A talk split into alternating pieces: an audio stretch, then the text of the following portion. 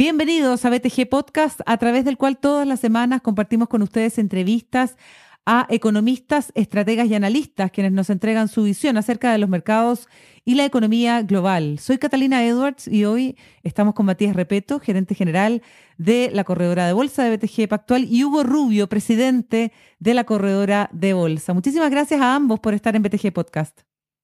Gracias a ti, Cata. Igualmente. Gracias a ti, mil gracias. ¿Qué tal? Bienvenidos. Y bueno, aprovecho de felicitarlos por este reconocimiento que ha entregado la prestigiosa revista Institutional Investor, que hay que decir es una de las publicaciones internacionales más prestigiosas del mundo, enfocada en finanzas internacionales y que premia al equipo de research de BTG Pactual como el mejor de América Latina por este prestigioso medio. Matías, ¿qué significa este premio y por qué es tan importante? Primero, eh, primero eh, el premio va dirigido no solamente a research, sino que también al equipo de, ventas, de distribución y también al equipo de, trading, es decir, a, las mesas, a las corredoras que están distribuidas en toda la región eh, y, en Nueva York. Y lo principal, yo te diría, de, de, este premio, lo que lo hace tan importante y distinto a otros, porque muchas veces uno puede ganarse premios de una revista, una publicación, de algún sitio web, es que es una encuesta. ¿ah? Y es una encuesta que se hace a todos, a todos los inversionistas institucionales, tal como es el nombre de la revista, institucionales eh, del mundo que operan en Latinoamérica. Eh, y es una encuesta que también se hace hace años, eh, está muy consolidada, es muy respetada, es muy seguida. Y, eso lo hace muy distinto un premio normal. Aquí no es, insisto, no es la revista la que nos eligió, sino que son nuestros clientes. Entonces, eso es lo que eh, nos, deja, eh, nos deja tan contentos. Sí, de todas formas. Hugo, hemos vivido años desafiantes. Estos últimos meses no han sido, de hecho, la excepción.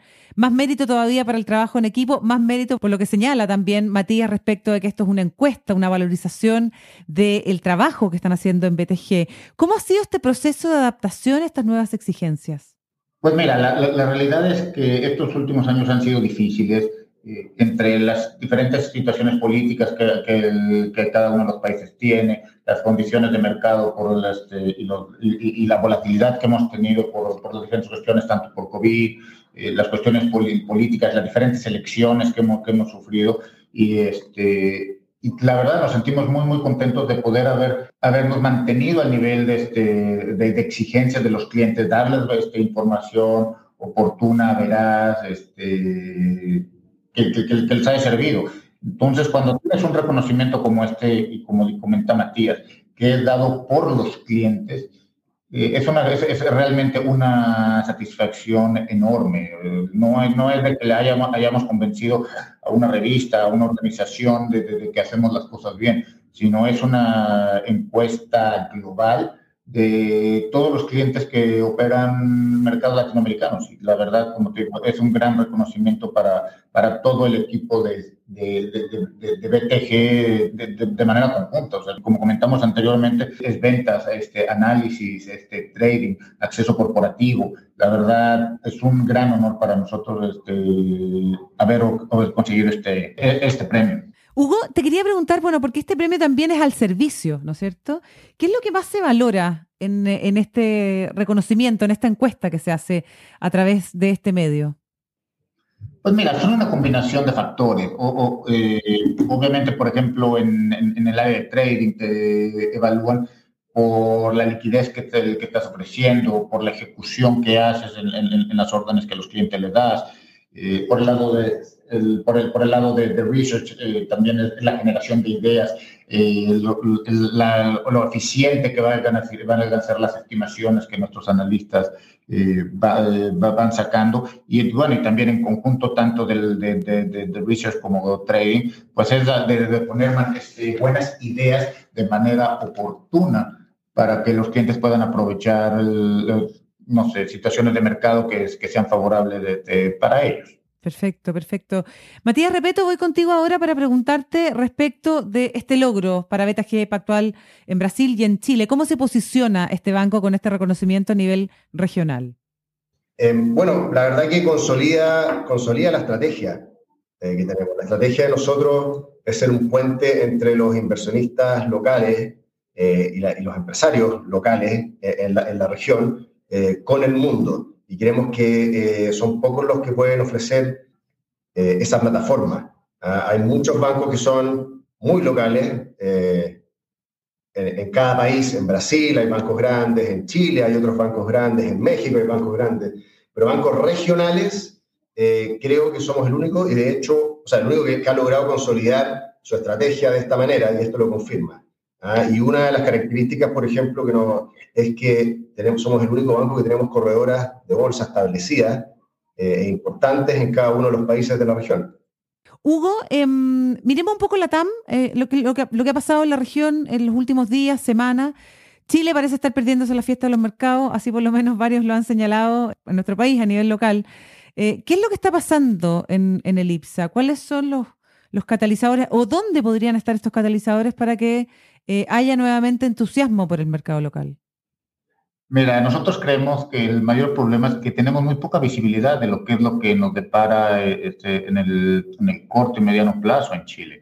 Tenemos incertidumbre sobre el cuarto retiro, que es algo que se ha estado especulando mucho en, en estos días de que si va a pasar o no va a pasar pero pues eso pone, pone nerviosismo a, los inversionistas. Mucho creo que se, ha, se ha comentado de que si viene un cuarto retiro, pues bueno, donde habría más sufrimiento sería en, este, en, el, en, el, fondo E, que es el que ha tenido pérdidas que han sido por liquidaciones en, el, en, productos de, de, de, renta fija. Entonces, pues, e, eso agrégale también la situación este, política que vamos teniendo. Tenemos encuestas donde tienes un candidato de izquierda que todavía la gente no está este, cómoda, cómoda con las, algunos de los comentarios que, que, hemos visto. También estamos todavía en el proceso de, de, la, de, la, nueva constitución, que hasta ahorita no ha avanzado gran cosa. La verdad es que hemos visto eh, pocos avances en, esa materia y pues bueno, deja en el limbo este, una estructura legal importante para, para, los inversionistas, que creo que no, no es tan, tan importante para inversionistas de, en bolsa, pero sí para inversionistas de, inversionistas de, que traen una inversión extranjera directa. O sea, ellos sí, pues definitivamente necesitan tener un marco regulatorio bien establecido que ahorita eh, no tenemos, ¿no? Y también por el lado de los inversionistas locales, también siento que el ruido que hay eh, sobre el diferentes tipos de impuestos, se habla del impuesto de los, de, los super ricos, que también eh, causa un poquito de, incomodidad en el aspecto de cómo, cómo, se, cómo se establecería, cuáles serían los lineamientos. Y, y, no, la verdad, no tenemos ninguna claridad al respecto de cómo se aplicaría, todo, cómo se saldría adelante todas estas situaciones. Entonces, como catalizadores, ¿qué veríamos? Que simplemente tuviéramos un poquito más de idea de qué es lo que nos, nos depara, tener un poquito más de idea de cómo serían los candidatos este, en las elecciones, cuáles serían sus propuestas más, más específicas y en lo que se refiere a la Asamblea Constituyente, que fueran avanzando, que ya viéramos algunos artículos que digan, bueno, ok, esto estamos de acuerdo, porque la realidad es que sí no es sencillo la, situación, la, situación de la Asamblea Constituyente cuando tienes que tener dos terceras partes aprobando los artículos. O sea, no es, no es sencillo conseguir este, dos terceras partes. Exactamente, exactamente. Matías, eh, Matías, repito, el mercado, bueno, y los inversionistas en general buscando un poco más de, de certeza. En este escenario, ¿cuáles parecen ¿cuáles aparecen como ser los sectores más castigados y que podrían eventualmente convertirse en una oportunidad en este momento? Bueno, los, sectores más castigados lejos en la, bolsa son, yo te diría, dos. Uno son las empresas de servicios básicos, ¿ah? las, eléctricas, las compañías de aguas, y el otro sector muy castigado, un sector más amplio, es el de las acciones small cap, de, baja capitalización bursátil. ¿Ah? esas acciones están al nivel o bajo el nivel de marzo-abril del año pasado, es decir, cuando recién empezó la pandemia ah, y los mercados corrigieron fuertemente. Eh, esas acciones rebotaron y ahora han vuelto a bajar nuevamente afectadas por eh, el tema de la discusión de los retiros principalmente. Ah, más todo lo que acaba de, explicar Hugo. Esos dos sectores lejos son los más castigados y sobrecastigados. Pero bueno, por, por algo será, tienen, tienen sus riesgos también, pero creemos que ahí hay una oportunidad sin duda. Sí. Ahora, em, para preguntarte también a ti, Hugo, ¿cómo está pegando en los últimos días, específicamente en el mercado local, el nuevo gobierno que asume en Perú al mando de Pedro Castillo?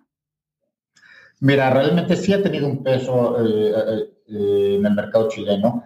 Eh, y hay dos puntos a considerar. Bueno, uno era el, es el ruido que se había hecho antes de, durante la campaña electoral de Castillo, que atacaban a la, inversión chilena, lo, la, la, criticaban fuertemente, había comentarios que creo que estaban algo fuera de lugar, pero que obviamente cuando lo oyes de, de, un candidato y eventualmente un nuevo presidente, pues sí, si tú eres un empresario que tiene inversiones en, en Perú, definitivamente te preocupa. Pero pues bueno, eso es un poquito más subjetivo, pero dentro ya de los, de los yendo a los, a, los fríos números, pues sí hay bastantes empresas chilenas que tienen exposición a, Perú, ¿no? Dentro de las más relevantes definitivamente Ripley, eh, usando, mira, los números de números normalizados, que, bueno, que fue, serían pues, de los del año 2019, porque ya ves, Perú con todo el encierro del 2020, difícil eh, este, ver el impacto, pero como por ejemplo, el último dato así normalizados es que tenemos, este, Ripley, el 31% de sus ingresos este, son, son en Perú, el 58% de su EBITDA viene de Perú, eh, Parque Arauco está a niveles de 28% de sus ingresos, 27% del EBITDA, eh, Entel tiene el 32% de sus ingresos provenientes de Perú, 15% del EBITDA. Entonces, pues sí tienes este, un, monto relevante a considerar. El, la Palabel, el 27% de sus ingresos viene de Perú, no son cantidades menores. Entonces, pues cuando tienes una situación compleja eh, como la que estamos viendo en Perú, definitivamente los inversionistas prefieren tomar una postura más conservadora y bueno, y, reducen, y reducen posiciones, ¿no? Por eso, por ejemplo, te digo, un papel como Falabella que ha estado, ha estado bastante, bastante presionado en, las últimas semanas, con todo y que creo que los números que van a publicar este, próximamente van a ser este, números bastante, bastante fuertes. Matías, para ir cerrando con todo este volumen de información, lo que está pasando en Perú, lo que está pasando en el escenario local, lo que están mirando los inversionistas extranjeros también respecto de Chile y este premio que le entregan a BTG Pactual, un reconocimiento a eh, el equipo también, ¿no es cierto?, de ventas de nuestro país. Eh, ¿Cuál es el valor agregado que entrega hoy día BTG a un inversionista que está buscando información certera para invertir? Yo te diría que es en, las sinergias entre las distintas oficinas y la experiencia eh, que tenemos. Por ejemplo, eh, en Brasil han habido muchísimas crisis, de hecho hay una crisis ahora en el mercado, eh, y, los mercados eventualmente se recuperan. ¿ah? en Brasil, con todo el ruido que hay, hemos hecho, han, han, habido 45 IPOs solo este año y 30 IPOs el año pasado. luego en México, México, AMLO ganó hace, hace, unos años atrás y arrasó también en el Congreso, tuvo más de dos tercios del Congreso y la, y la bolsa eh, se resintió y cayó fuertemente. Eh, pero bueno, algunos dos, tres años después, AMLO ya pierde esa supermayoría que tenía el Congreso eh, y el mercado se ha recuperado fuertemente. ¿ah? Entonces, yo creo que estar en cada país y dar la experiencia, la experiencia local que han tenido los inversionistas extranjeros da una visión mucho más amplia eh, y, te logra dar un contexto mucho más constructivo eh, de las oportunidades.